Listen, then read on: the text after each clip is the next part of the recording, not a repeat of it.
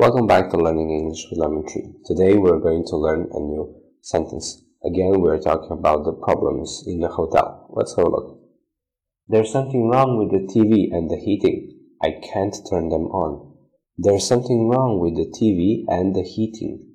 I can't turn them on. There's something wrong with the TV and the heating. I can't turn them on. There's something wrong with the TV and the heating. I can't turn them on. Thank you for watching. See you in the next video.